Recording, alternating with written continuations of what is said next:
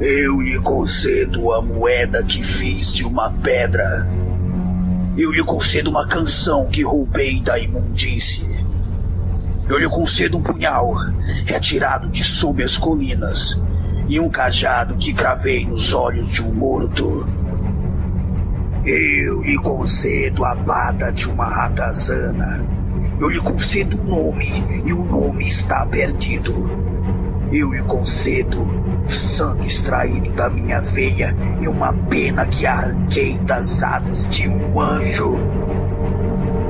Das trevas eles o chamam, para dentro das trevas todos o chamam.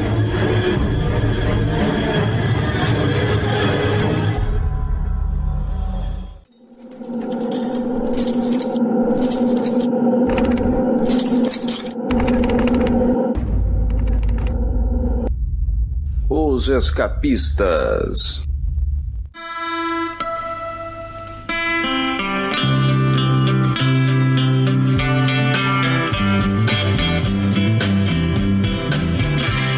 Neil Gaiman costuma dizer que uma das sementes de todo o conceito de Sandman foi que a palavra sonho tem mais de um significado pode ser as cenas que passam pela sua mente adormecida, ou as esperanças e aspirações, ou as histórias que contamos a nós mesmos para dar sentido ao mundo.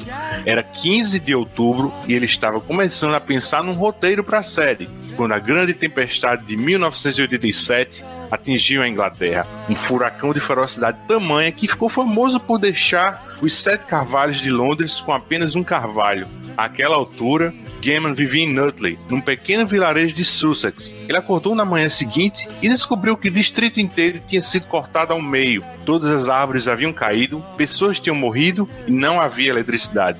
Não podia ligar o computador e nem trabalhar. Então, tudo que podia fazer era caminhar em meio àquele cenário de destruição e pensar pensar bastante. Anoiteceu e ficou tão escuro que sequer dava para escrever à mão. Quando as estradas reabrissem, ele iria para Londres ficar na casa de um amigo, onde havia energia. Aí, de repente, a eletricidade voltou. A primeira coisa que fez foi ir até o computador, ligá-lo e digitar o Sandman. Então, escreveu um parágrafo e meio. No programa de hoje, o primeiro de uma série especial que chamaremos informalmente de Sandman Anotado, em homenagem aos famosos volumes com as anotações do editor Leslie Klinger, nós iremos discutir cada uma das 75 edições que compõem os 10 arcos clássicos de Sandman, que está completando 30 anos de sua publicação original. Eu sou o Luigi e nada escapa aos escapistas. E embarcam comigo nesse podcast dos sonhos o curador de devaneios verídicos, o guardião do portal de chifre, Érico Assis. Opa, tudo bom? Nosso zelador das invencionices e lorotas escapistas, o guardião do portal de Marfim, Reginaldo Hillman. Opa, e aí? E ele que é o maior pesadelo do Coríntio, Mauro Elovitch. Boa noite e bons sonhos. Então, limpe a viseira do elmo, dê um polimento no rubi, amarre bem sua algibeira e embarque conosco para o sonhar.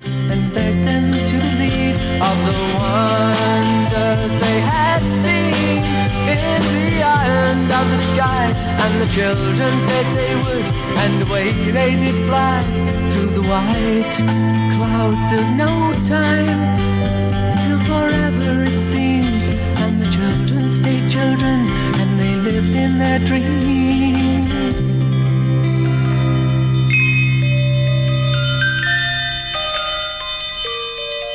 Origens. Uma opinião sobre o Neil Gaiman que cai sempre no lugar comum é o quanto ele costuma ser cordial com seus leitores e até com um ou outro hater de ocasião. Eu ouso dizer que não existe um criativo mais engajado e simpático em redes sociais que o Neil Gaiman. E nas últimas semanas, em decorrência do aniversário de 30 anos de Sandman número 1, ele vem respondendo a muitas perguntas do fandom sobre seu trabalho nessa série, até sobre o modus operandi dele como escritor. Isso vem funcionando, inclusive, como dicas para quem porventura gostaria de se aventurar na profissão. Dentre essas, eu, eu adorei a, a, foto da cabana que ele mantinha, que parecia ser no meio de uma floresta, no meio do nada, e só para escrever. E pelas fotos, mal dá a impressão que a casinha tem energia elétrica. Claro, se ele construiu essa cabana, esse, vamos dizer assim, refúgio para sua escrita, provavelmente foi bem depois de Sandman.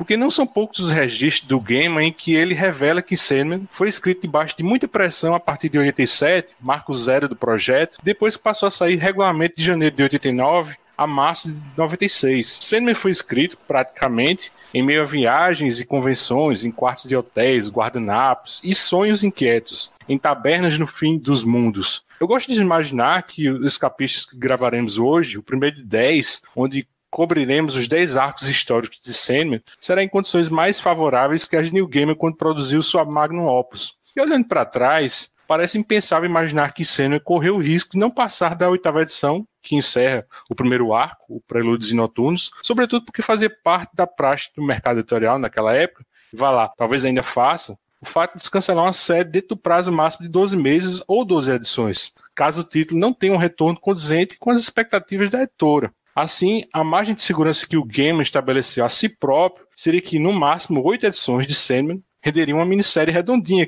Só que, contrariando as próprias expectativas dele, a série vingou e ele criou outro tipo de problema para si próprio. Em algum momento, Sandman passou a vender mais que Super-Homem ou Batman. E bem antes de virar um fenômeno pop, Gaiman já havia informado a seus editores que Sandman teria início, meio e fim. E o final seria a edição número 75. E a contragosto dos seus editores, ele pararia por ali. Naquela época, isso era algo impensável. Hoje, claro, isso é algo bem recorrente e até torcemos para que uma série siga sempre esse modelo. Mas eu repito, no mercado norte-americano, a primeira façanha de Gaiman foi usar o poder de uma série regular para contar uma história com final. Bom, eu acho que, de partida, a melhor forma de estabelecermos uma conexão com o nosso ouvinte é revelando para eles como conhecemos New Gaiman, e nosso primeiro contato com o autor, qual a edição, e se isso de algum modo marcou a gente. Quer fazer as honras, Érico? Qual foi seu primeiro game? Eu cheguei bastante tarde em Sandman, isso eu tenho certeza, assim, eu não, eu era muito moleque ainda na época que saiu e eu não lia essas coisas mais, mais adultas. Até porque eu não tinha acesso, né, não chegava tão fácil em qualquer banca, né, no início Sandman e depois menos ainda. Então, primeiro Gaiman, eu acho que lá pelos. Assim como eu contei na outra vez que a gente conversou sobre livros da magia, né? Lá pelos 15 aí que eu comecei a procurar essas coisas que já tinham saído, tipo livros da magia, Orquídea Negra, o próprio Sandman. E eu acho que as primeiras coisas que eu li foi justamente do Gaiman foi livros da magia ou Orquídea Negra. E você, Reginaldo? Eu peguei o Sandman da Globo na banca, né? Acho que eu já comentei com vocês, né? Que eu, assim, não sabia nada, nunca tinha ouvido falar nada de. Nem, nem sabia quem era New Gaiman, não sabia nada disso. E um dia eu passando na banca, vi a revista, né? Assim, uma capa diferente, acho que foi a edição, a edição 10, se eu não me engano que tem a Rose, né? Aquela Rose Walker na capa, assim, cinzento, assim, não é colorida a capa, nada assim. me chamou a atenção e eu comprei. E aí, quando você lê, você, você toma uma porrada, assim, né? Porque é muito forte, é muito impactante, assim. Peguei a história no meio do caminho, né? O protagonista pouco aparece, né?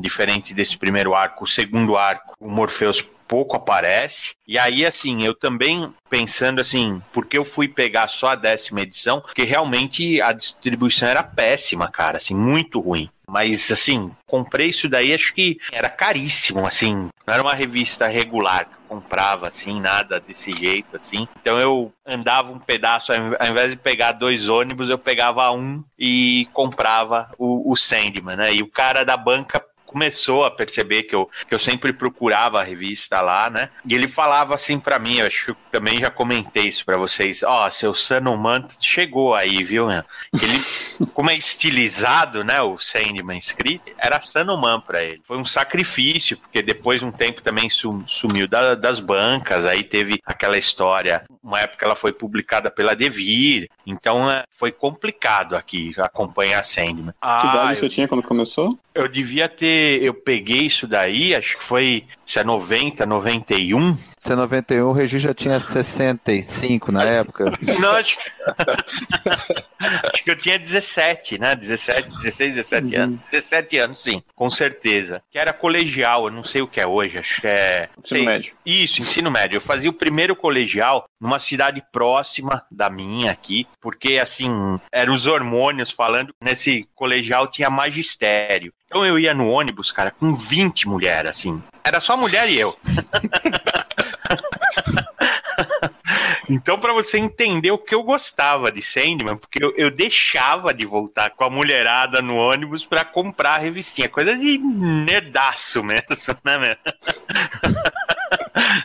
Mas comprava, pô, adorava. E eu tenho, é engraçado que eu tenho, assim, guardado até hoje isso. Também comentei quando a gente falou de fazer, eu abri a caixa e elas estavam um pouco empenadas. Eu guardei em pé elas, assim, numa caixa bem apertada, mas não sei por que ela empenou, cara. Então agora ela tá esticadinha aqui na minha mesa, com uns livros em cima, para ver se aguenta mais um pouco. E aí, você, Mauro? Sou um leitor bem tardio do New Gamer. Fiquei fã, depois conheci, mas custei a conhecer. Eu não li Sandman na época, não li até recentemente, vou falar um pouquinho sobre isso mais tarde. Meu background de, de quadrinhos sempre começou com super-herói, eu gostava de X-Men, já custava na época com pouco dinheiro a conseguir ler as revistinhas de super-herói que eu, que eu gostava, então não, não experimentava muito. Fui conhecer New Gaiman com 1602 da Marvel, né, aquela reinvenção que ele fez dos super-heróis, imaginando eles lá na época das navegações, é, gostei bastante. Aí eu, eu virei fã de verdade do cara depois que eu li Deuses Americanos. Adorei mesmo, achei puta de um livro, ainda é um dos meus favoritos. E daí que eu fui pegar para ler as obras dele, para conhecer um pouco mais sobre o cara.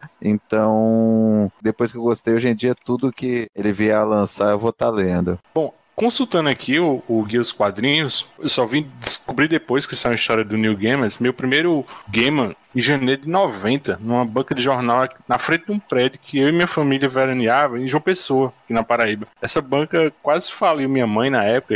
Imagina uma banca na frente de sua casa, mais nas férias, né? A edição foi o Super Almanac DC número 1, e ele trazia uma capa bem icônica do Brian Bolland, com o Charada, Pinguim e duas caras, com a sombra do Batman atrás deles. Esse almanac ele trazia de brinde a edição número 0 daquela revista mensal em, em formato americano do Batman. Acho que foi o primeiro formato americano do Batman Batman na época. Esse Super Almanac era um gibizaço, não só pelas várias histórias de origem de personagens do universo DC, mas porque ele era grandão mesmo, ele tinha 228 páginas. E essa história do Gaiman fazia parte de uma antologia chamada Pecados Originais. Ele ficou responsável pela narrativa central e o segmento do Charada, o enredo era, era sobre um repórter que queria entrevistar vítimas e vilões para um dossiê sobre a galeria de vilões do Batman. Interessante que um outro segmento dessa história contava a origem do Pinguim, que era escrita pelo Alan Grant. Tinha a arte do Sankif, daqui de Prelúdios e Noturnos. Essa história foi republicada em 2017, mas, mas no encadernado capa dura, bem fininho, com o nome Origens Secretas, os maiores vilões de Gotham. Por isso que eu, eu só vim descobrir que era New Game né,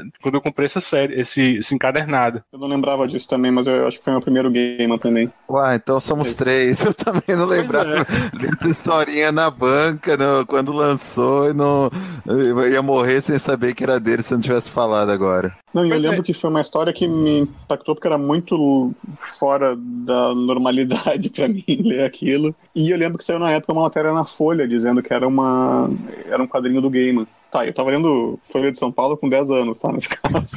Mas eu lembro que foi quando saía a matéria sobre quadrinhos, eu, eu lia e, e, destacava lá que era um autor que tava começando a surgir, né, a se destacar no exterior e era uma das primeiras coisas dele que saía no Brasil. Não me acertei muito com a história, né, eu tinha 10 anos, não tinha como ler aquilo direito, né mas foi meu primeiro gamer também. E nessa história tem uma páginazinha assim que tem várias pessoas, né, sendo entrevistadas, né? Hoje em dia é o que o Tom King faz, né? Tipo um, um grid de nove quadros, assim, mas eram vários quadros. Aí dentro desse grid tem um Constantine. Assim, o gamer sempre dá um jeitinho de colocar o Constantine no, no meio de uma história. Mas assim, eu, já que eu toquei no nome do Sam Keith, eu acho que dá para dizer que o número de leitor que gosta e não gosta é quase o mesmo. Mauro, você se encaixa em qual desses leitores? Você gosta da arte do Sam Keith? Cara, eu gosto da arte do Sankif para um determinado tipo de história e não gosto para outros. Na época, quando eu era moleque, ele ia Wolverine, eu odiava, odiava as edições que eram desenhadas pelo Sankif. Aquela perspectiva esquisita dele, personagem com músculo em tudo que é canto, as coisas todas desproporcionais, eu odiava.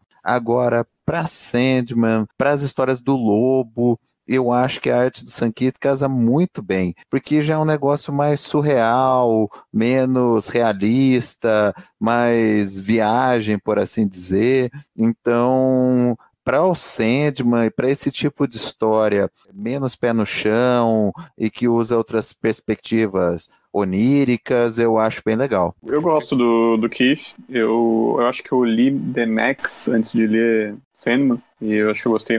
E claro, antes eu li os Wolverine também, outras coisas dele, né? Mas no Sandman eu acho que ele é bastante cru. Ontem eu tava lendo de novo, né? Essas histórias que a gente vai conversar hoje.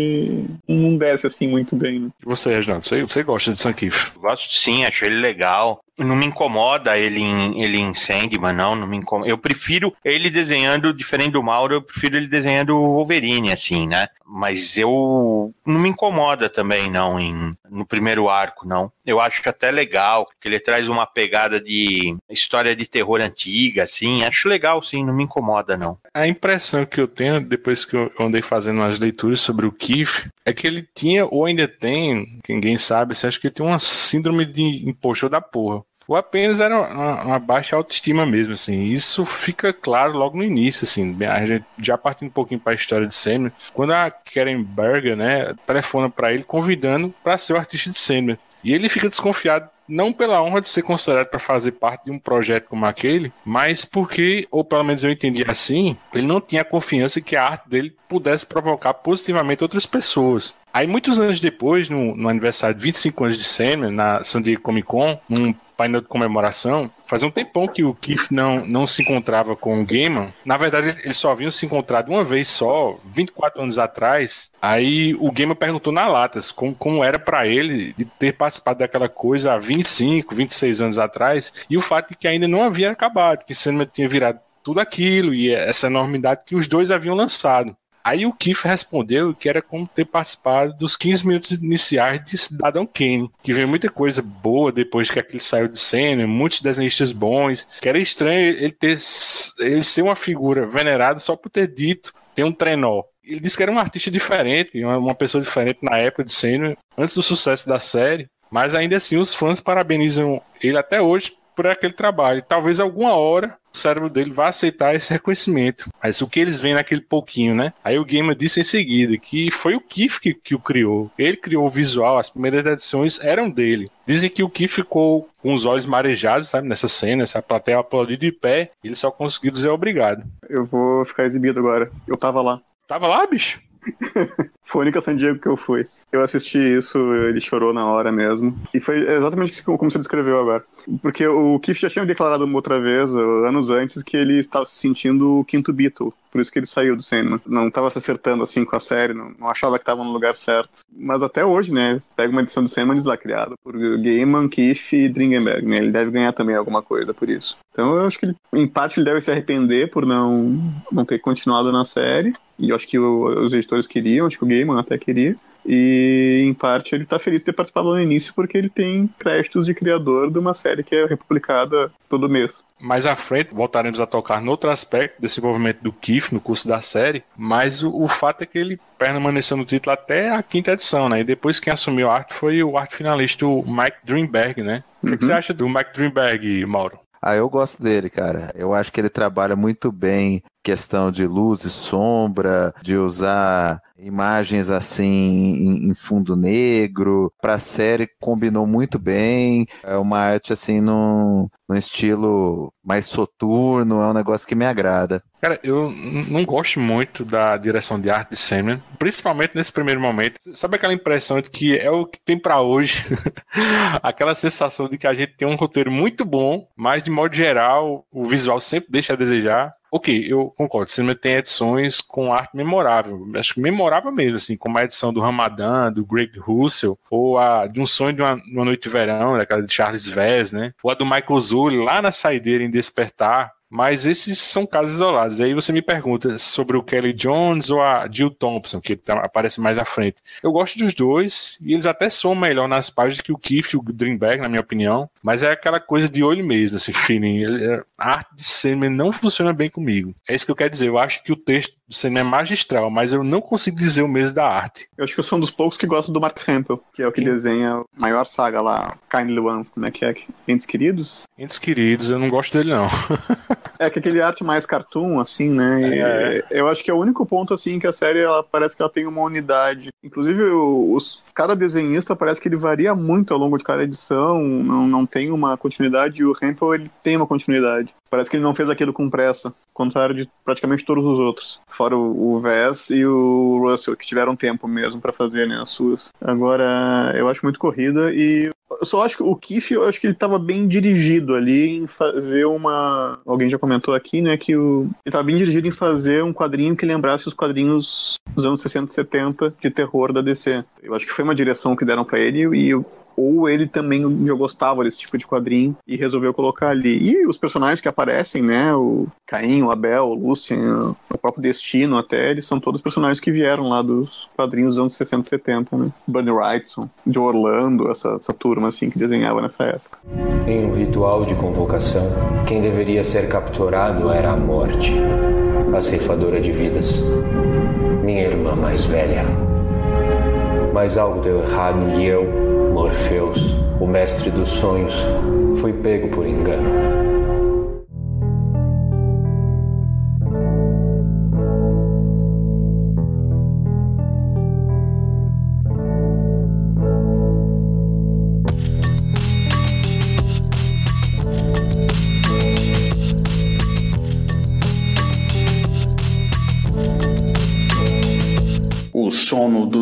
Justos. Em 6 de junho de 1916, o senhor Roderick Burgess toma posse do Grimoire Madeleine, ou como aqui foi traduzido, o livro místico de Madalena. Esse mago pertencia a uma organização chamada Ordem dos Antigos Mistérios, cuja sede era em White Cross, a 36 quilômetros ao sul de Londres. Ele autodenominava-se Lord Magus e a imprensa o chamava de Rei Demônio. Ele esperava usar o conhecimento contido nesse livro místico para atrair a morte com um ritual e assim evitar que qualquer um morresse dali em diante. Em vez disso, o que ele e seus associados conseguiram foi atrair outra entidade. Reginaldo, eu não me lembro de ter visto alguma menção a isso nesse Sandman número 1, mas não fica a impressão que o Roderick aqui é uma homenagem a um outro mago britânico bem famoso naquela época? Você sabe de quem eu estou falando, né? Aproveita e fala um pouco do Sandman número 1 um pra gente. Eu acho, nitidamente, assim, que é, é uma citação, assim, uma homenagem, você pode chamar, ao Alistair Crowley, né? Até o fato dele envelhecer e ficar careca, assim, ele lembra um pouco, né? Uma fase do Crowley que ele era careca, assim. Então, tem relação, sim, ao mesmo tempo que também o Magus, ele, uma hora, ele, ele cita, né? Aquele pessoal do Crowley, uma coisa assim, ele fala que desacreditavam que ele ia conseguir prender a morte né? Então você vê assim, nessa realidade existia um Crowley e o Magus era talvez assim um colega de profissão ou um interessado no assunto assim, parecido, né? É aquela coisa, esse começo do século XX, né, ele é muito forte nessa questão de magia, dos mistérios do Oriente, do Egito ser, vamos dizer assim, a origem de tudo, das pessoas estarem assim interessadas em questões mágicas, uh, sociedades secretas, ordens, né?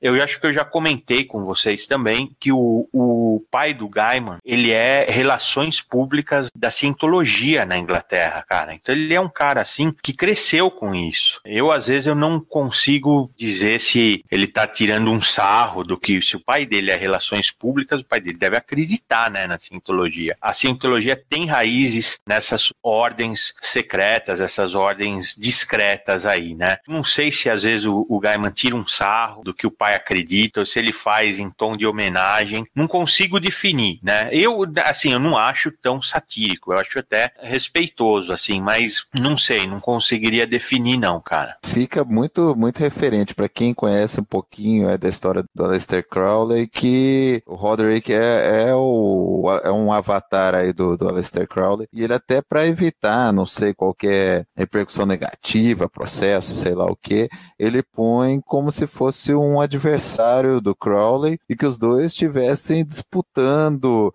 na época época quem era considerado né, o maior chefe, né, o maior líder de uma seita mística, mágica, como se os dois tivessem um tipo de competição. Então é bem legal é, o jeito que ele fez para trazer o Crowley para a trama e para ao mesmo tempo transformar né, esse avatar num rival que ele menciona o Crowley. E até tem tudo a ver, né? A própria história do Crowley, várias vezes ele invoca a questão dele utilizar magia e livros antigos para invocar deuses. A própria história dele do livro da lei, que veio a a orientar toda a doutrina dele, ele diz que estava fazendo encantamento na lua de mel para invocar não sei o que para a jovem esposa dele e que ele acabou trazendo sem querer um, um deus ou um espírito que tomou conta do corpo da mulher dele, que ela que teria ditado para ele esse livro da lei. Então também remete a muita coisa dessa primeira história. Quem nunca, né, Mauro? Quem nunca fez isso no, na lua de mel, né? Sábado à noite, né? Não, a, a, a, referência é clara, né? O Crowley era besta, né? O Magus, ele é o citado como o rei demônio. Até a questão mais pra frente do sócio ou do associado dele fugir com a concubina, ele chama de concubina, né? É muito parecido com a história do criador da cientologia, né? Do Hubbard, que se envolveu com a mulher do Jack Parsons e fugiu com ela, levou, levou grana, levou um monte de coisa, né? Então, você vê que tem uma semelhança aí. Você vê que é isso que eu falei. Gaiman cresceu nesse meio, tinha conhecimento desses assuntos, sim, e ele inseriu aí de forma assim misturada, né? Não é, não é um negócio assim direto assim, é, é um pouquinho ajustado assim, mas é nítido você perceber isso, né? Assim que é... o, o Burgess morre no mesmo ano que o Crowley. É. 47, né? É, sim, sim, por isso que eu falei, até, até, até ele ficar careca, assim, Crowley velhinho não parece tanto com o Burgers, assim, mas teve uma fase que ele era careca, né? Então tem semelhanças, assim. Só acho que, assim, o Crowley era mil vezes pior que o Burgers, assim. Ele era uma pessoa complicada, né? O filho dele, pelo menos, sobreviveu, né? Do Burgers. Do Crowley não sobrou, não sobrou ninguém, né? Meu? Como pessoa, assim, eu vejo diferença, mas não, pra história se adequa, assim. Nessa atmosfera aí do início do século, tem a questão, essa guerra mágica que eles fazem é muito parecida com as guerras do Gregory Matters, né? Que ele comenta um, um período de guerras mágicas que teve entre ordens, né? Então, assim, é uma coisa assim que você consegue relacionar assim, né? A guerra mágica, onde eles usaram o, o amuleto para se proteger, assim, cara, é muito, muito parecido com histórias reais aí que a gente encontra do começo do século, assim. Aí o, o Roderick ele passou a tentar estabelecer contato com essa entidade, mas sem sucesso. E essa entidade não podia sair de sua prisão, a menos que o ciclo que ele, que estava preso fosse rompido. Aí o Alex Burgess, né, o filho do Roderick, ao consultar o Liber Fulvarum Paginarum, né, liga os pontos e faz a conexão de que o cativo talvez fosse devaneio e não a desencarnação dos perpétuos. Traduzindo do J.P. Martinez, sonho e morte. Érico, como você interpreta essa tradução e adaptação para emular a versão original com os nomes iniciados em Ds? JP Martins, né? É. O... Bom, eu sei que é polêmica. O que vocês acham para começar? Eu estava lendo um livro assim para o um, meu trabalho assim na pós, assim, uma, uma teoria da adaptação da Linda Hutton. Acho que você uhum. já deve ter lido. Um trecho que ela cita um argumento de Walter Benjamin sobre tradução, que é o seguinte: assim, ela diz que tradução não seria uma versão de algum significado não textual fixo deva ser copiado, parafraseado ou reproduzido. Na realidade, é um engajamento com o texto original que nos permite vê-lo de diferentes formas. Aí eu peguei e fui olhar, assim, consultei o, o dicionário aqui Pribera, né? Eu fui ver sobre o verbo devanear. Ele significa fantasiar, sonhar, ideal que não é realizável ou que é quase impossível. Ter devaneios, fantasiar, devagar com um pensamento. Eu posso estar falando bobagem, mas o devaneio aqui me parece casar com a ideia de sonho que Game estabelece nos extras desse volume de sendo absoluto da Panini, de que nossos sonhos geralmente não são tão elaborados quanto a, a literatura, a cultura pop, que é que a gente imagina que sejam, né? A gente nunca sonha com um dragão. Na maioria das vezes a gente sonha com uma realidade Uhum. alternativa muito próxima do que nossas vidas costumam ser. Isso seria um devaneio. E ele diz que esse tipo de sonho palpável é mais comum, acontece com 99% dos sonhadores. Aí esse 1% vagabundo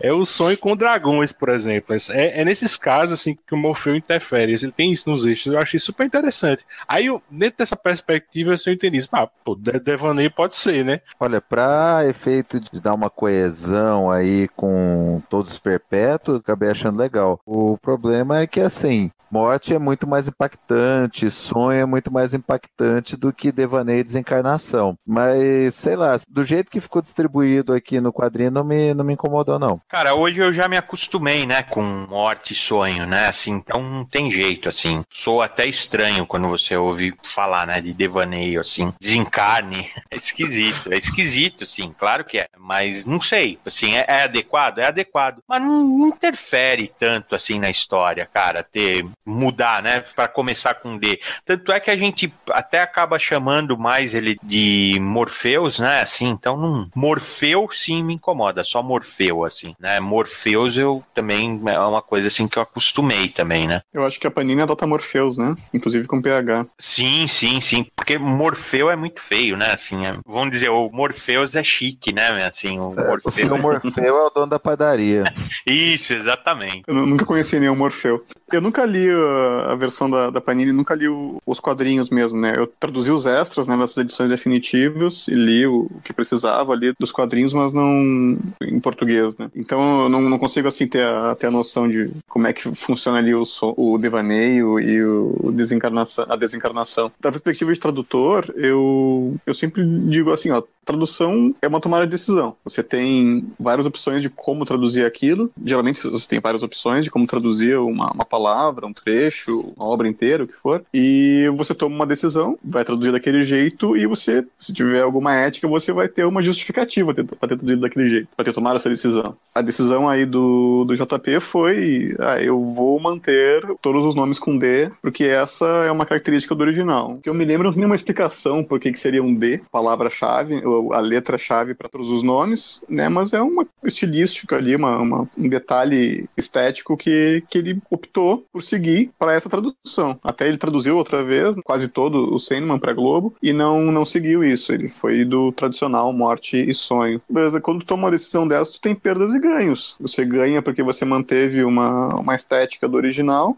em um detalhe da estética do original, mas você perde, como vocês colocaram aí, né, esse impacto de que o nome do personagem é simplesmente para um leitor estrangeiro é sonho, né? a palavra mais simples que a gente usa, né, para esse estado, uh, de quando a gente dorme. E, e a outra é morte, que é mais simples ainda, um termo muito mais corriqueiro do que desencarnação. Mas são opções. Se o tradutor tem justificativa, tá válido, é, e eu, eu acho que entendo a justificativa. Acho que entendo a- o processo de como o JP se justificou para deixar esses, esses nomes. Só mais um detalhe sobre esse grimório que o Alex Burzi usa, né? Eu falei que era Liber Fulvarum Paginarum. Ele é um outro nome para o, o livro Necrotelecominicon, que é um análogo do Necronomicon do HP Lovecraft, que aparece no Discworld de Terry Pratchett, aquele parceiro do Game em, em Belas Maldições. Isso foi uma homenagemzinha que eu acho que ele fez ao, ao amigo dele, né? E outra coisa que eu queria te perguntar, Érico, é que, levando em consideração a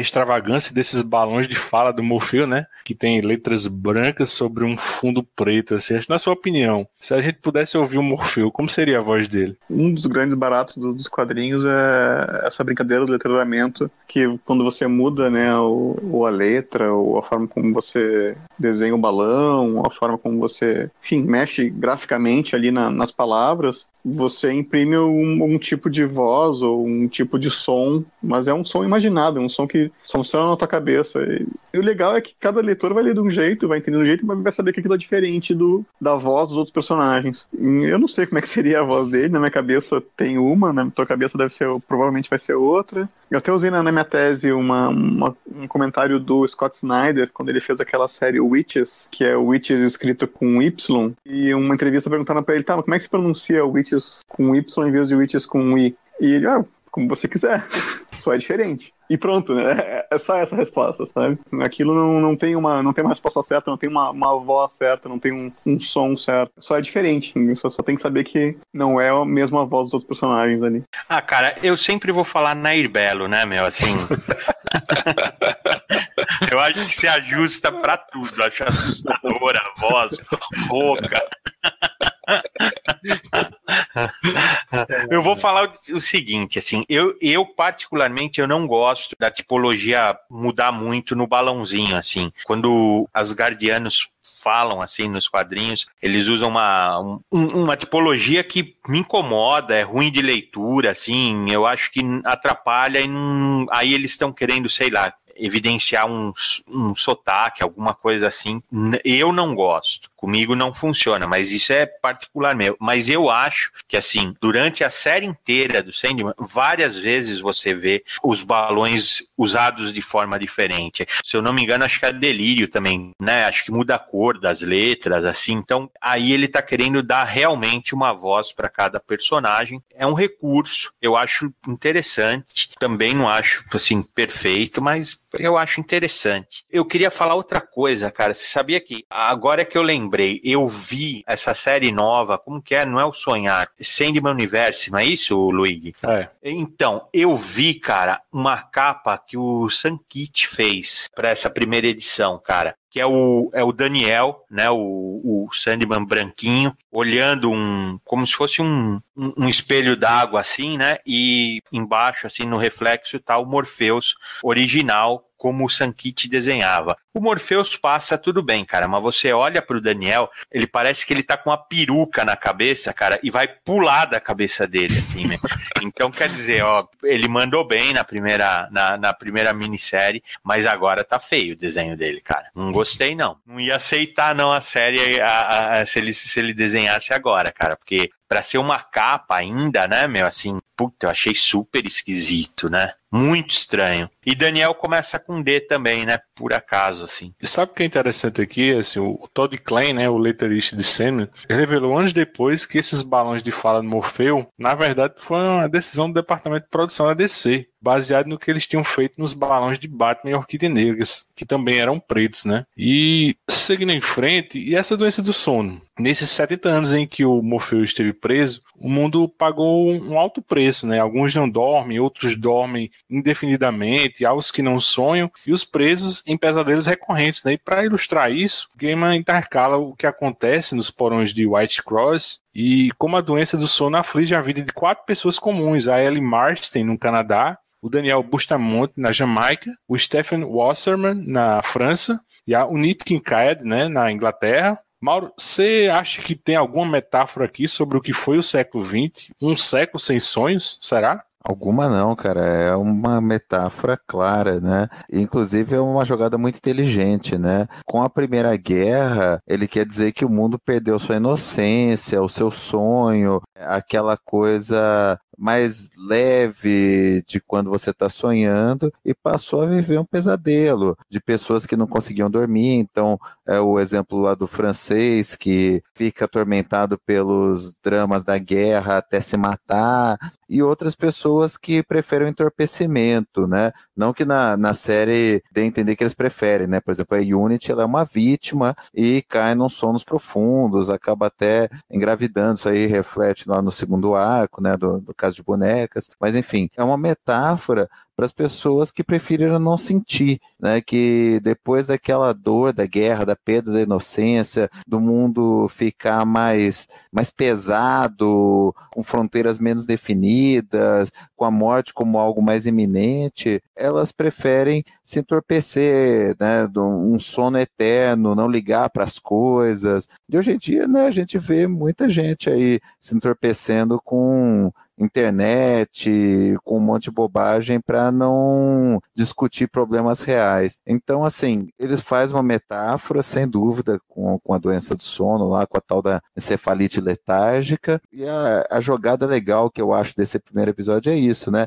Como se todo esse drama pós Primeira Guerra e essa perda de inocência que o mundo teve fosse um sintoma do Morpheus estar aprisionado e as pessoas não terem, né, o Senhor do Sono regendo o descanso delas. Então, é bem legal como ele traz esses paralelos, essas metáforas. Não, não é somente metáfora, né? É usado como metáfora aqui, mas a doença do sono, ela realmente existiu. Eu falei a tal da encefalite letárgica, né? Isso, Causou né? várias Foi uma, tal, mas uma no... epidemia mesmo, né? Isso, não, é, eu até falei isso, né? Teve essa doença, causou monte de morte né, inexplicada à época, mas é interessante que eu acho que ele usa isso muito mais para alavancar essa ideia da perda da inocência e do mundo mudando pós Primeira Guerra do que propriamente da doença em si. Não só existiu aí a doença, cara, como ela aparece naquele filme Tempo de Despertar do Robbie Williams, né? Surto de encefalite atinge proporções epidêmicas.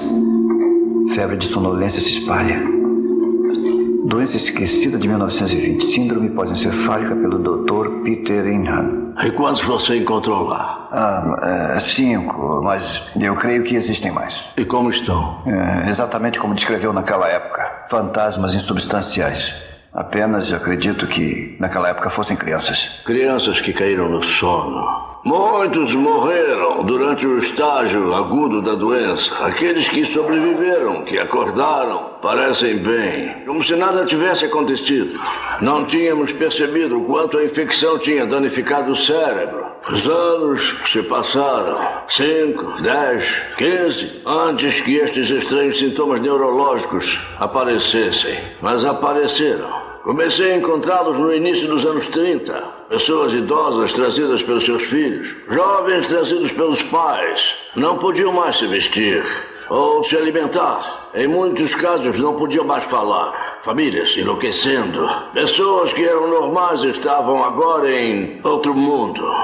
Ele aborda essa doença. E ele aborda sem piada. Então, que, assim, é mais verdade ainda, né, meu? O filme é bem legal, assim, cara. Ele mostra exatamente isso. Nessa primeira edição, ele realmente mostra, né, que sem o Morpheus regendo sonhar, destrambelhou tudo. Então, tem gente que dorme demais e não acorda. Tem aquele outro que ele fica igual um zumbi, ele não, ele não consegue dormir. Continuaria a ter um sonhar, né? Não, não se o Morpheus morresse, porque aí iria aparecer uma outra versão, né? Sem ele estar regendo, aconteceria isso, né? Seria um negócio meio desorganizado, né? Que é assim, é curioso, porque depois a gente vai ver outros reinos que estão sem administração, assim, que gera você pensar, né? Por exemplo, como que seria a destruição gerenciada por um perpétuo, assim, né? Como que ela seria? Porque hoje eu acho que ela tá, tá sem gerência, assim, né? Tá bagunçada. O Tempo de Despertar, o filme, ele é de depois do, do estreia do Sandman, de 90, mas ele é baseado num livro do Oliver Sacks, dos anos 70, que provavelmente o Gaiman leu, né? Provavelmente foi uma das inspirações para ele. Outra coisa que a gente não pode esquecer é que é dito que o universo dá conta de que falta alguém e lentamente ele tenta substituir, né? Esse alguém é o Wesley Dodds, né?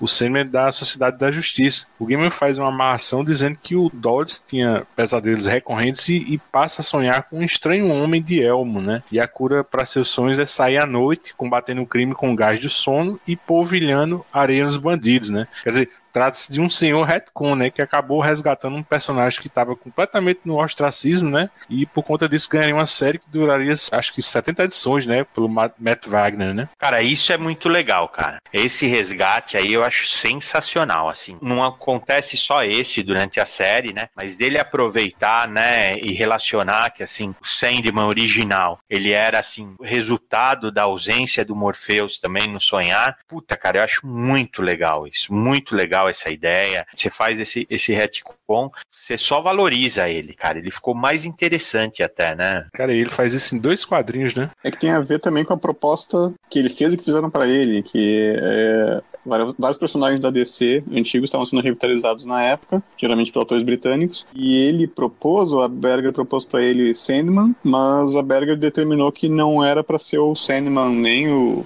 Wesley Dodds, nem o do Kirby dos anos 60, ou 50 agora, não lembro. Mas mesmo assim ele manteve uma, um toquezinho assim, ah, personagens existiram, também eram Sandmans, né? depois ele vai usar esses personagens mais, né, mais pra frente, mas ele tinha a, a missão dele, designada pela Karen Arenberger era criar um Sandman que não tivesse a ver com os outros. No final de cada capítulo, eu sempre vou chamar o Reginaldo para ele decifrar a capa da edição. E aí, Reginaldo, é só comigo mesmo? Ou, na maioria das vezes, para entender uma capa do Dave McKean, só sendo o próprio Dave McKean? Fala um pouco dessa capa aí pro ouvinte. Ah, cara, é um puta trabalho, né, meu? Assim, espetacular, né? Eu, eu tava tentando trazer aqui para vocês verem, mas é, é fácil achar na internet tamanho, né, dessa capa, do jeito que ela é feita. Ela tem mais de um metro de altura, assim, né? Ela caracteriza muito bem qual vai ser o estilo da série, assim. Foi um acerto logo de cara, né? Ele, ele vai, vamos dizer, explorando mais, mais para frente, mas de cara para essa para esse primeiro arco, eu acho lindo, lindo, lindo demais assim de ver assim. E a, e a combinação, né, assim, pra gente explicar para quem não tá vendo, embora seria legal a pessoa procurar essa imagem, né? Que assim, é como se fosse um uma estante com mais de um metro de altura, com várias assim prateleirinhas assim nas duas laterais e cada prateleira ela tem um objeto. Ela vai ter um objeto assim. Esses objetos assim foi o Gaiman junto com o Dave McKean que escolheram naquele é um mercado de pulga bem famoso em Londres, é, é Covent Garden, né? Ele é bem famoso, assim, ele é bem legal. Eu trouxe um, um globinho dele, um, um, globo antigo, assim, pequenininho. Quando eu fui conhecer lá, falei, alguma coisa eu tenho que levar também, assim. E é legal, tem de tudo, tem muita antiguidade, assim, tem muita coisa bizarra também. Essa primeira capa, ela é basicamente isso, né? Com o Morpheus no centro, né? Então, pô, cara, eu acho muito acertado. É, um, é, é uma figura também, não é muito clara, né? Da fisionomia do Morpheus. Acho lindo, cara acho lindo. Tem um gato já que, assim, tem ideia se eles pensaram que a série teria tanta relação com Pô, cara, acho demais, assim. E o fato, realmente, dela não ser, assim, um Photoshop só, né? Ela é um trabalho artista plástico mesmo, né? Misturado com essa pintura aí no centro, né? Que é, é o Sandman do Dave McKean, assim, né, cara? E que é, é até um modelo, né, que eles usam para essa figura do Sandman, né? Só queria comentar, um... tem a ver com a capa também, mas que uma vez eu li um artigo científico, inclusive, que era uma análise que eu achava brilhante essa primeira edição, principalmente dessa cena da invocação no início. Tem vários outros elementos aqui, acho que alguns até aparecem na capa. E a pessoa que escreveu esse artigo, ela analisou cada um desses elementos e ela montou uma história do século XX a partir desses elementos que, que são citados nessa página só do Sandman. Eu não consegui encontrar, é, é, maravilhoso esse artigo, mas eu li há muito tempo, só existia numa revistinha impressa, e não consegui encontrar, queria encontrar para trazer para hoje, procurei, não, não tenho, lembro que uma época até eu tentei digitar esse artigo para ter ele, mas era brilhante, né? Tem, a ver com o que vocês estavam falando também sobre esse desenho do século XX, metáforas sobre o século, história do século XX. Vocês estavam comentando que essa primeira edição faz linkando, né, com esse aprisionamento do Morpheus. 70 anos se passaram no meu cárcere.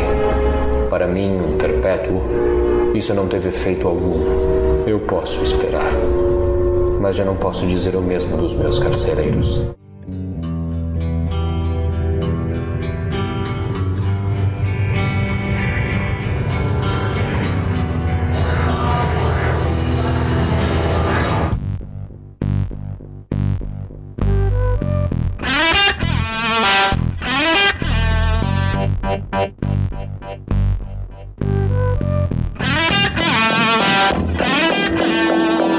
Anfitriões Imperfeitos. Anfitriões Imperfeitos começa quando o Gregory, né, um gárgula de Caim, encontra Morpheus caído no que ele chama de zona de alternância e o leva para sua casa, ou seja, a casa dos mistérios. Para se reenergizar, pede que Caim e seu irmão, o Abel, dêem alguma coisa que já foi dele e concentre a energia vital residual dele, né? Aí de pronto o Caim nega, dizendo que não tem nada do Morpheus ali. Só que ironicamente o Abel, que é o dono da mansão dos segredos, não sabe guardar segredo, né? E revela a Morfeu que ele e o irmão têm as cartas de comissão assinadas por ele. Aí o Morpheus pega as duas e recupera um pouco das suas forças. Essa história revela um pouco da geografia do reino de Morpheus, né? O sonhar. De partida, o Gaiman recupera esses anfitriões das séries de antologias da Era de Prata da DC, né? E, e estabelece que a Casa dos Mistérios e a Mansão dos Segredos são como postos avançados do sonhar. Só que, para chegar ao seu castelo, ele revela que ainda teria que passar pelos portais de Marfim que contém sonhos de invencionices e mentiras, e o outro, eu acho um barato essa construção de game, o Portal de Chifre, que contém apenas verdades, mas já fazia um tempão que não tinha nenhum guardião desse, né? Guardião da verdade. Reginaldo, me diz uma coisa, quando eu reli essas histórias, acendeu uma luzinha de alerta na minha cabeça. Será que o sonhar de Neil Gaiman e a matéria de Alan Moore em Prometer tem alguma diferença? Uma coisa está inserida dentro da outra, vai. Não é nem por ordem de importância, nem nada, mas com concepção criativa, o sonhar estaria dentro de matéria, né? Que matéria seria o espaço das ideias, assim, né? Assim, onde se originam todas as ideias, né? Eu ia te falar só, Luiz, esse portões de chifre e marfim, não foi o Gaiman que criou, não, cara. Ele já aparece nos poemas de Homero, cara, falando desses portões. Não é nem diminuindo, né? Quer dizer, você não vai diminuir o Gaiman com Homero, né? Não é isso que eu quis dizer, né? Mas é assim, eu acho legal ele referenciar isso. Acho que o que Virgílio também fala desses portões é uma certa assim, citaçãozinha artística que o Gaiman aproveitou e ele estruturou o sonhar assim, né? Dessa forma. Mas, pô, eu acho bacana demais. Assim. Ele diz até que quem esculpiu esses portais, né, esses portões, né, foi o próprio Morpheus, né? Parte de ossos, uma coisa, foi o próprio Morpheus que esculpiu. Na mitologia essa história não aparece, né? Mas na mitologia ele já falou que foi ele que esculpiu. Na verdade ele enfrentou, parece que um deus super poderoso, assim, uma coisa antediluviana, assim, né? Um cutulo, vai. Depois que ele venceu esse deus, ele fez o capacete dele, né? E os dois portões. Isso durante a série é comentado, mas nunca apareceu essa história. Eu acho que nem é o foco. Sandman não é Pacific Rim, né, meu? Assim, não sei se seria o foco, né? Bom, mas a, a gente chegou aqui e não falou porque Morpheus está tão fraco, né? Lá atrás é dito que ele depositou parte de si próprio em três ferramentas. E essas ferramentas foram roubadas durante o cativeiro dele e, e passaram de mão em mão, né? Mauro, quais são essas ferramentas e para que servem? É, as ferramentas elas são mostradas né, na primeira história meio superficialmente. Na segunda ele invoca e o, o resto aí desse arco, né, a maior parte do arco é o Morpheus tentando recuperá-las. Os objetos são a algibeira dele, que é onde ele guarda a areia do sono, né, o que ele poderia transformar qualquer areia, qualquer poeira que ele colocasse lá dentro em areia do sono, que faz as pessoas adormecerem, terem sonhos tal, e remete, né, à, à lenda original, né, do Sandman, que aqui no Brasil é traduzido como João Pestana, não é um negócio muito tradicional aqui, mas nos Estados Unidos é, que é aquela figura fantástica que colocaria areia nos olhos das crianças para fazerem elas adormecerem. Então tem tudo a ver isso daí da algibeira, remete àquele conceito clássico aí do Sandman.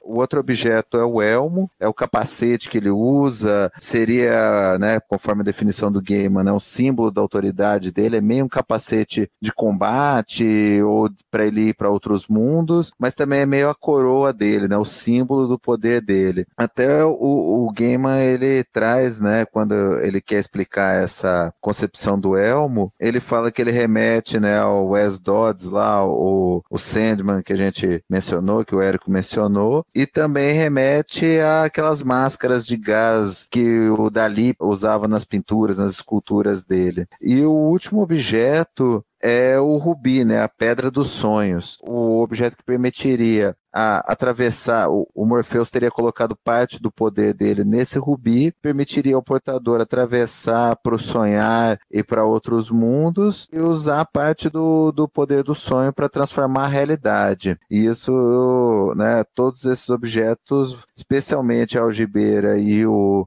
e o Rubi vão trazer muita repercussão pela destinação que foi dada a eles lá na primeira edição, quando eles foram roubados. Cara, a gente falou de devaneio, meu. Imagina aquele memezinho do diabo, sabe? Falando atrás da menininha assim, meu. Era o diabo atrás do JP falando: não, não, esquece, esquece devaneio, meu. Bota João Pestana, cara. a gente se livrou, cara, de João Pestana. Já pensou, cara, cara sério, na banca, João Pestana em letras não, góticas? Não, eu ia passar reto, Mauro. Todo mundo. Bora com as meninas, né, meu? Poderia ter uma, uma vida mais feliz, né? O Diabinho deve ter falado, inclusive, que pro JP que João Pestana, os iniciais são JP, né? É, pô. Ainda bem que Cara, ele não, ou ele não se deu conta disso. Essa bateu na trave, meu, sabe assim? Cara, mas uma, uma, coisa que eu acho interessante sobre essas ferramentas é que o, o gamer disse que elas são mais ou menos como aplicativos celular, né? Servem para facilitar alguma tarefa que o Morpheus seria capaz de fazer sem elas, mas demandaria mais tempo que o normal. Ou mesmo com um aparelho celular mesmo. Né? Se você tivesse com a bateria descarregada, de algum modo você encontraria um jeito de ligar para sua esposa, para um cliente, etc. Mas seria mais complicado sem ele, porque você sequer tem um número de telefone desmemorizado. Né? Eu, pelo menos eu, depois que eu li isso tem nos eixos também, no Semi Absoluto, eu passei a enxergar melhor isso, porque nunca fez muito sentido para mim essas ferramentas do Morfeu. Com relação ao capacete, né, o elmo, né, eu acho que ele referencia, você falou da, das pinturas do Dali, né, Mauro? Ele referencia aqueles médicos que na época da peste negra, eles usavam a máscara bicuda, né? Era para afastar o mau cheiro das pessoas mortas, né?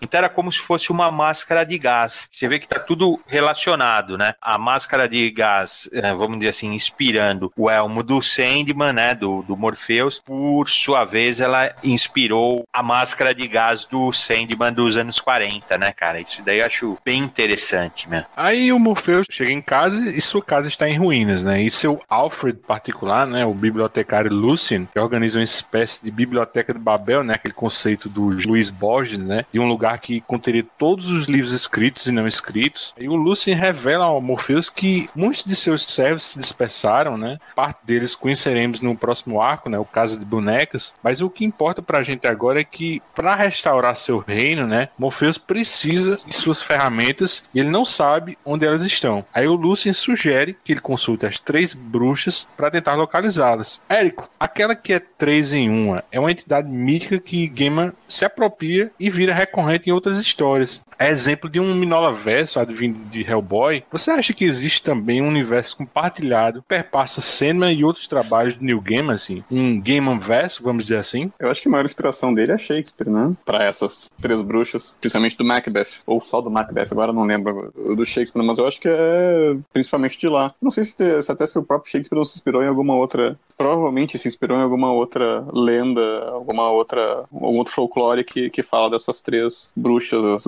urdidoras, definidoras do destino. E acho que tem relação com tudo isso, né? Vocês podem me ajudar, inclusive, nessa parte de mitologias aí. E se existe um, um Gaiman verso, eu acho que tem inspirações aí que vêm de, de vários lados. Tem gente que se inspirou sim no Gaiman. Sabe por que eu fiz essa pergunta, Érico? É, essas três bruxas são personagens recorrentes em alguns outros livros de Gaiman né? Acho que o mais é, óbvio deles é o Deus Americanos, né? Elas aparecem logo no comecinho da história. Mas é, daí a gente percebe também que tem uma família, né? Ou um sobrenome que se repete em, em Stardust, né? Aí também se repete em O Livro do Cemitério. E no caso específico de o livro O Oceano no Fim do Caminho, essa família, as é, Hempstock, é uma denominação para essas três bruxas, né? Aquela que é três em uma. Quer dizer, é difícil imaginar que não é uma mesma personagem, né? Ou personagens, né? Eu não sabia dessas, dessas relações aí com os outros livros, não, não lembrava também. Até vi recentemente o American Gods, tem mesmo né, as Três Bruxas, mas não, não tinha feito relações e não sabia dessa relação da família. Mas é uma, é uma brincadeira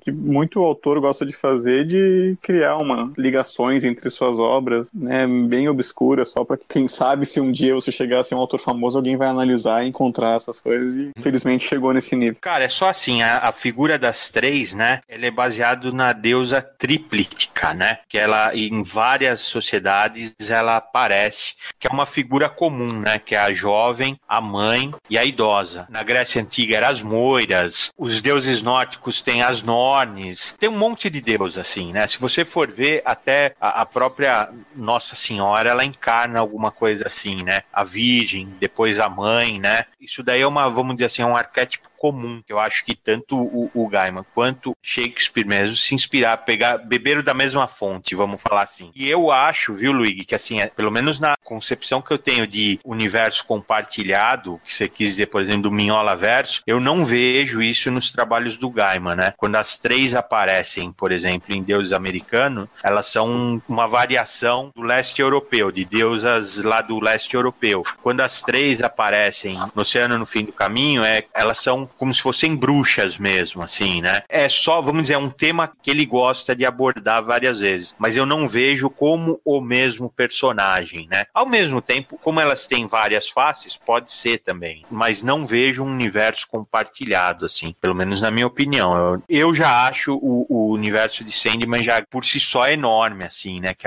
abarca muita coisa, mas a relação com deuses americanos e os outros livros eu não consigo ver, não. O que eu acho legal, assim, pra gente não dar tanta paulada no, no Sankit, a hora que elas aparecem, né? É legal que uma hora a, vamos dizer assim, a donzela pega um bichinho, aí a mãe coloca na boca e aí a velha engole. Eu acho isso. Cara, é, é sensacional, bicho. E, engraçado que eu não tinha percebido isso na primeira vez que eu li, cara. Eu fui percebendo nas próximas leituras. Eu acho legal demais, assim. E outra coisa que eu ia falar é assim: essa segunda edição ele realmente estrutura, ele mostra algumas figuras do sonhar e é bem interessante, assim, que o Gaiman, assim, ele tem uma imaginação super criativa, tal, mas a maioria desses personagens do sonhar são resgates, né? O Caim e o Abel, eles eram tipo aquela caveirinha que era o host do Contos da Cripta, né? Eles faziam a mesma função em, em histórias de terror. Essa deusa, é, as três, ele realmente, assim, se inspirou em Shakespeare, se inspirou nessa figura do oráculo, né? De três faces. O Lúcio, o bibliotecário, que é, assim, outro personagem riquíssimo, super interessante, né? A, a fidelidade dele, né? Ele aparece capinando, assim, um, o Castelo do Sonhar bem pequenininho, assim, é uma coisa bem legal, né, meu? Pra quem já viu a série, vê isso daí, né? Vê que ele tá cuidando, que ele, ele é um, um, um servo fiel, né, do Morpheus, e ele também é um personagem da, daquelas revistas de terror, assim, ele não é uma criação do Gaiman. Naquela passagem rápida que ele comenta, ele fala da mulher corvo, que a gente depois sabe que é Eva, ele fala da coisa da moda, né, ela parece uma Madonna, né, bem legal. Ele preencheu o sonhar com figuras que já existiam. Eu acho isso sensacional para a série. Minha irmã e eu ganhamos um dólar aqui, um dólar ali, fazendo previsões. Eu ganho mais, é claro. Isso porque sempre conta as mentiras mais bonitas. Nem sempre as pessoas querem ouvir a verdade. A moça mais bonita, as mentiras mais bonitas. Essa segunda capa veio de graça, não foi? Essa capa aí já de cara você vê, né, a figura central. São as três, né? Elas vão ser importantíssimas para toda a série. Eu acho muito legal isso. Elas aparecem já no segundo número. Elas têm uma, uma importância assim essencial para toda a série. Eu acho muito legal. E aí de novo, a, as molduras continuam, né? Só que dessa vez as figuras do, dos lados elas mudaram, né? Até naquele livro Capas na Areia, o Gaiman comenta que esses potes com que parecem que tem órgãos assim, eram de um material assim que, que estragou com o tempo assim, e daí os potes ficaram só coloridinho assim com sedimento assim, então uh, serviu só mesmo para fazer a capa, né? Mas é muito lindo, né, cara? É, a, a, aí é o Dave McKean arrebentando, né? Essa capa é linda. O que eu ia acrescentar é que tem um comentário aqui no Annotated Cinema que tinha um erro na primeira versão dessa história, que as três bruxas se identificam como quatro nomes. Elas falam, nossos nomes são Diana, Mary, Florence e Candy. Mas era uma brincadeira também do, do Gaiman, porque esses são os nomes da Supremes, aquela banda da década de 70. E nas edições posteriores, nas edições que chegam até a gente hoje, Absolute e outras, elas só identificam por três nomes, né? É Diana, Mary e Candy, que é Diana Ross, Mary Wilson e a Cindy Birdsong. Então é uma brincadeira, tem uma referência aí só para entendidos. Eu realmente não conhecia, mas quem conhece Supremes vai pode captar. I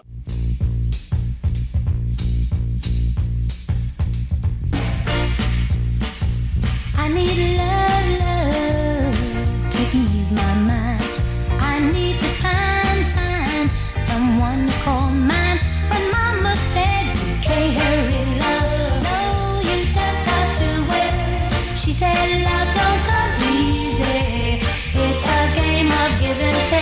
Sonhe um breve sonho comigo. Sonhe um breve sonho comigo assume um padrão de narrativa de viagem, com Morpheus partindo em busca de suas ferramentas espalhadas pelo universo DC tradicional. Sendo como um todo, é bastante musical, provavelmente como hábito do autor, como jornalista da cena musical, mas é aqui nesse capítulo de Prelúdios e Noturnos que esse traço parece mais marcante. Mauro, apresenta para ouvir essa história e a importância da música nela. Cara, essa foi a história em que o Sandman me pegou. Até a primeira, a segunda eu tava gostando e tal. Aí, essa história, primeiro por ter o Constantine, que é um dos meus personagens preferidos. Depois, pelo tanto de referências musicais, a maneira como termina, o desenvolvimento que ela é feita, aí a série me pegou. Ela é, é permeada de, de referências musicais, umas referências bem bacanas, são todas músicas que remetem ou usam a palavra sonho, ou Mr. Sandman, né? Como eu falei, o Sandman, o João Pestana, é uma figura conhecida lá do folclore americano. Então, o próprio título da história, né, O Sonho, um Breve Sonho Comigo, é o Dream a Little Dream of Me, que é uma música de 1931. A versão mais famosa dessa música é uma que é interpretada pela Ella Fitzgerald em parceria com Louis Armstrong. É a mais bonita mesmo. Stars shining bright above you. Night breezes seem to whisper, I love you. Birds singing in the sycamore tree.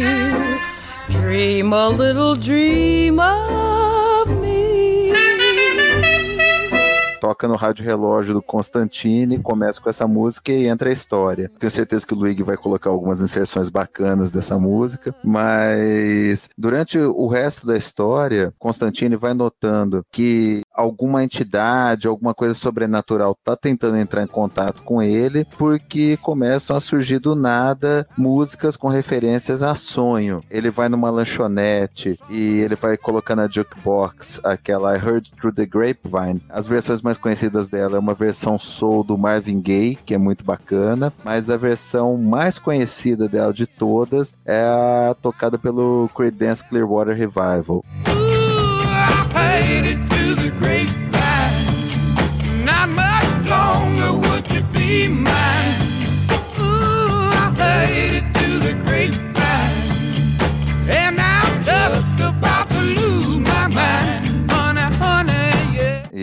essa é uma das minhas favoritas do Creedence. Acho que foi a música que eu mais escutei na minha vida, velho. Essa música é sensacional. E aí o Constantine vai colocar ela na jukebox, ele acaba apertando e começa a tocar a música Sweet Dreams do Don Gibson.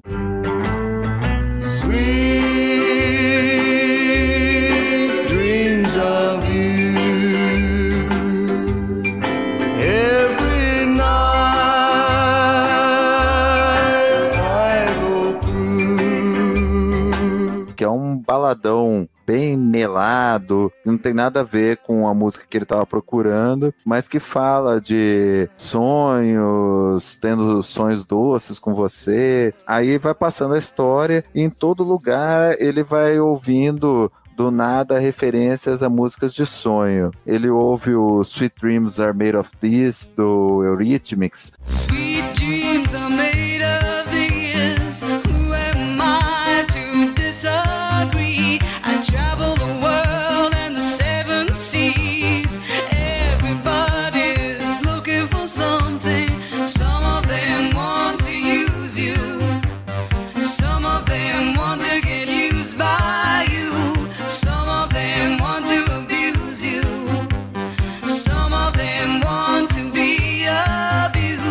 Talvez fosse a mais atual da época, né? Ela é de 1983, também é um clássico da música pop e que foi depois regravada numa versão bem legal, mais sinistra pelo Marilyn Manson. Toca alguma, algumas outras músicas que falam de sonho, como a Power of Love e a Dream Lover, todas músicas mais melosas, meio baladinhas, todas que falam de sonho, e dá aquela ideia do Constantine, né, que ele, ele traz várias vezes também na, na própria revista do Hellblazer, de sincronicidade, de manifestações aleatórias sobrenaturais que vão num crescendo até se manifestarem. Então ele vai ouvindo, vai ouvindo essas músicas de sonho do nada, até que finalmente o Morfeu se manifesta atrás dele, porque o Constantine teria adquirido a algibeira, e, e também isso é super coerente com a história do, do Constantine, que né, em vários arcos do Hellblazer,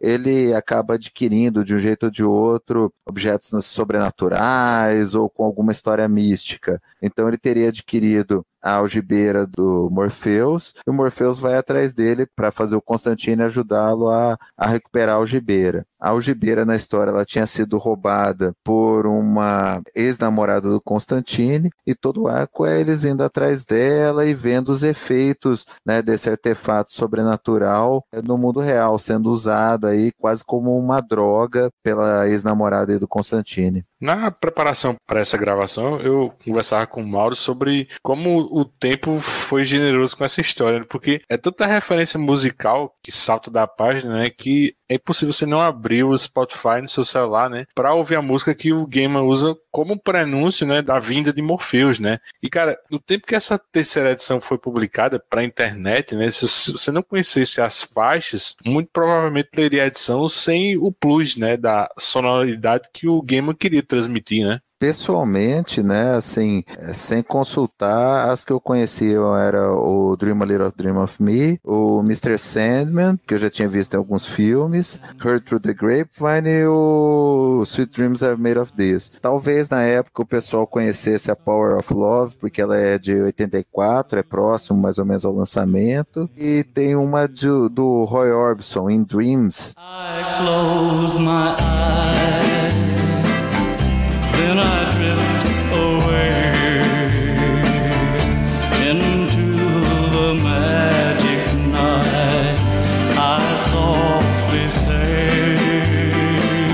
É um cantor bem popular nos Estados Unidos, mas eu pessoalmente nunca tinha ouvido antes. Então, realmente assim, a pessoa teria que dar uma garimpada na época e mostra, né, o baita conhecimento musical que o, que o Gaiman tinha. Cara, eu acho que ninguém garimpava na época isso, sabia? Passava batido e um ou outro, assim, só. Porque você vê, ó, a, a primeira edição a gente não comentou, mas o título da primeira edição é O Sono dos Justos. E ele tá referenciando a uma, uma música do Elvis Costello. The soldier asked my name. Did I come here very often? But I thought that he was asking me to dance.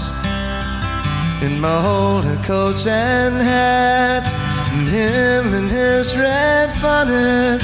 We'd have made a lovely couple, but we never had the chance. Cara, eu nunca soube disso, nunca. Eu já li um monte de vezes essa primeira edição e não soube agora que eu li e dei uma fuçada, né? E achei a referência, assim, inclusive a mu- Elvis Costello, assim, não sei, parece que tá desafinando na música, assim, não é boa não, meu. Mas eu não, eu não sei não se, se iriam atrás, não, assim, um ou outro, assim, né? Porque tinha realmente também a dificuldade de você achar a música. assim. Não existia internet, né, meu? Tem essa. Existia fita, cassete. As pessoas trocavam, faziam mixtapes.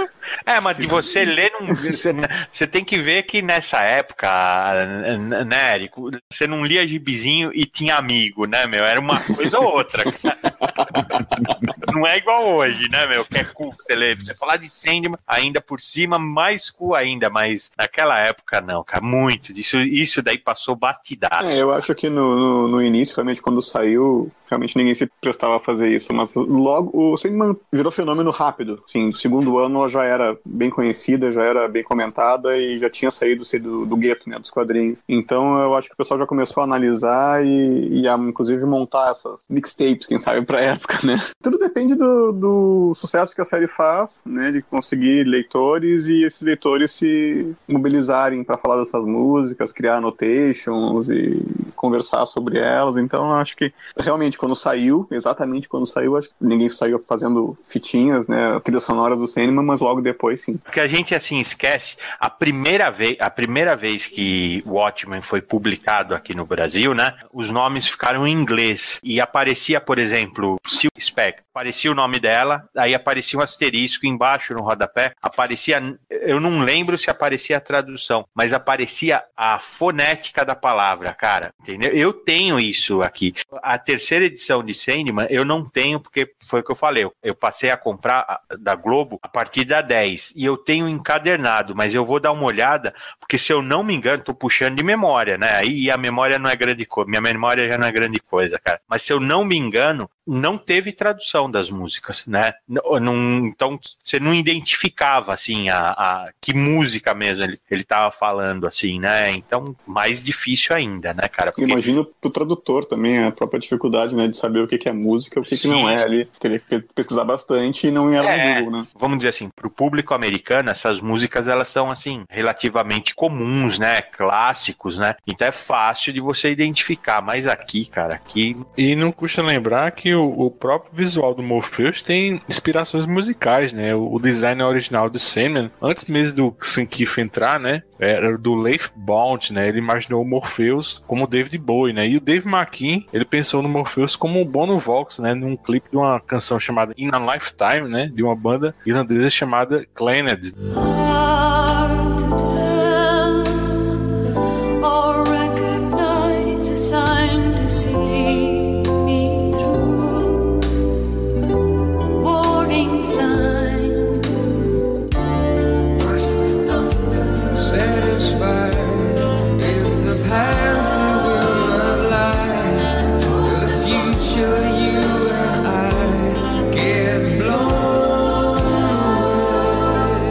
Antes do YouTube, né? Isso. E, Érico, o, o Mauro já falou um pouco do John Constantine aqui, mas esse John Constantine New Gamer, ele mimetiza bem o, o modus operandi clássico de Alan Moore. Você acha que esse estilo oitentista de ser do personagem aqui ainda funciona atualmente? Eu acho que. Acho que tem algumas regras, assim, pra você tratar o Constantine que eu acho que são seguidas fielmente por por todo mundo que passou por ele, né? O estilão dele, a, a personalidade. Não sei se o Gaiman destoa muito, fora no sentido de criar histórias interessantes com ele, mas o que nem todos fazem. Agora, me parece um Constantine tradicional. E respeitando também o, o Moore, que até eu acho que o Moore escreveu pouco, né? Constantine. Cara, é para mim é, um, é uma representação bem clássica assim do Constantino, tirando um trecho ali que ele tá entrando lá no meio dos sonhos e ele dá uma apavorada, pô, o cara que negociou com o capeta várias vezes não ia apavorar por causa de uns sonhozinhos na parede. Mas tirando isso, é o Constantine clássico, né, cara? Tem lá o cigarrinho Silk Cut, o, o jeito cínico de lidar com as pessoas, a namoradinha meio rampeira que ele sacaneava e ela sacaneou ele também. E eu acho legal até assim, né, no, no finalzinho, né, quando ela tá toda ferrada ali por causa do vício na, na areia do sono, né, tá parecendo uma craqueira ali, pior, né, do que uma craqueira, toda destruída lá pelo uso, né, daquilo que não era para ser usado pelos humanos naquela quantidade. Constantine fala com Morpheus e acaba convencendo ele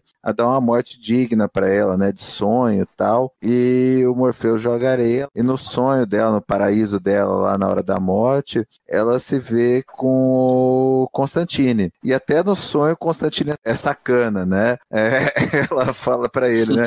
Então, sentiu minha falta? Ele fala, que é nada. Aí ela fala, que filho da mãe, eu te amo. Ele fala, eu sei.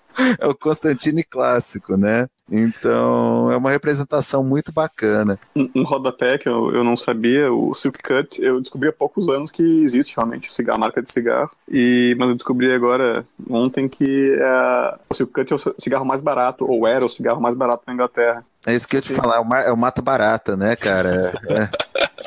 Tem um detalhe de caracterização que não, não pega, né? Só para um, um leitor britânico vai entender, mas o Constantine fuma um cigarro mais barato que existe. Exatamente.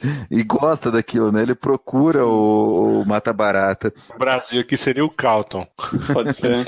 E só para eu concluir desse arco, né? Eu adorei o finalzinho dele, né? Que depois de tudo isso, o Morpheus recupera a algibeira, dá o descanso lá pra menina, e a hora que ele tá indo embora, o Constantino interpela ele, né? E fala: Não, pera aí, só um minuto tal. Eu tenho tido uns pesadelos com o Newcastle, aquela merda que ele fez, com a Astra, e que é o grande tormento do Constantine, né? E ele fala: Não, eu sonho com isso todas as noites tal. E ele pede como um favor pro Morpheus que alivie, né? Pelo menos os sonhos dele. O Morpheus fala que vai atender e o Constantine sai cantando aquela musiquinha, né? Dos anos 50 lá, o Mr. Sandman, Bring Me a Dream.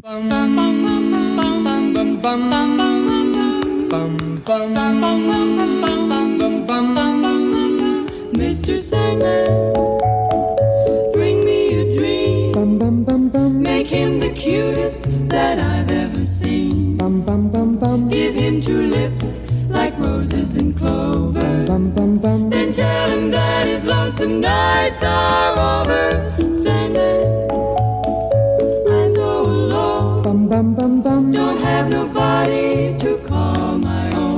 own. Please turn on your magic beam. Mr. Sandman, É uma musiquinha positiva, né, cara? É uma musiquinha alegre. E tem toda aquela coisa de do, do Morpheus ter trazido, né, um pouco de, de alento pra ele. Eu achei muito legal. Uma coisa que eu não falei aí é que o Constantino é um cara bacana, né, meu? Porque ele, ele lê surfista prateado, né, meu? Você viu que a namorada roubou o surfista prateado.